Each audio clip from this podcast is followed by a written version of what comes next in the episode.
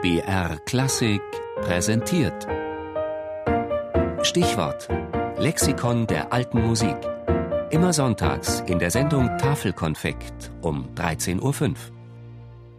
Pavane, die. Schreittanz italienischer Herkunft.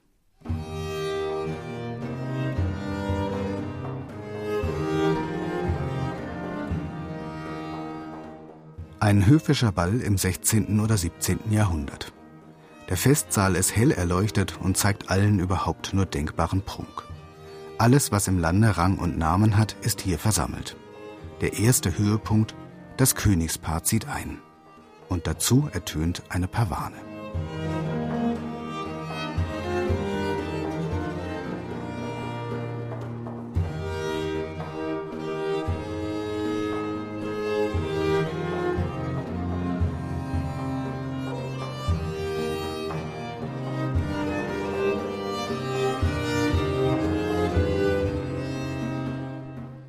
Die Pavane ist der repräsentative Tanz der ausgehenden Renaissance schlechthin. Feierlich, gemessen, fast immer in geraden Taktarten. Lieblingstanz von Elisabeth, der Königin von England. Der französische Tanzgelehrte Tourneau Arbeau schrieb 1588 in seiner Orchesographie den Königen und Fürsten dient die Pavane dazu, sich prunkend zu zeigen in ihren großen Mänteln und Staatskleidern, begleitet von der Königin, den Prinzessinnen und Hofdamen, welche die langen herabgelassenen Schleppen ihrer Roben auf dem Fußboden nachschleifen oder zuweilen von ihren Damen tragen lassen.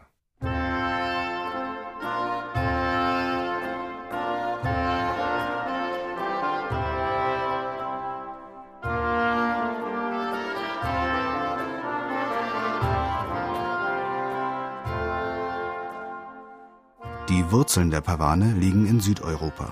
Michael Pretorius 1619 im Syntagma Musicum.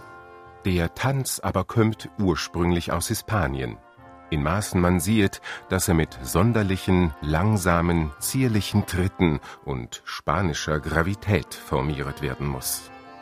Hergeleitet wird diese Deutung vom spanischen Wort Pavo Real, der Pfau, da der Tanz das Stolzieren des Pfaus mit ausgebreiteten Schwanzfedern imitiere sicherlich eine sehr passende Beschreibung, da durch das langsame Tempo und einfache überschaubare Tanzschritte die Pavane zum Tanzen in unbeweglichen und sperrigen Festgewändern geradezu prädestiniert war.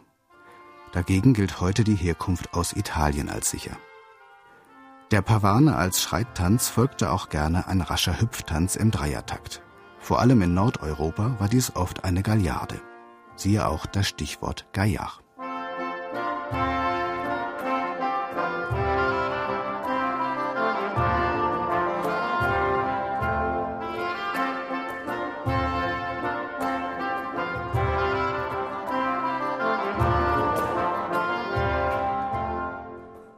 Auch in neueren Zeiten wird die Pavane noch vereinzelt als Vorlage verwendet.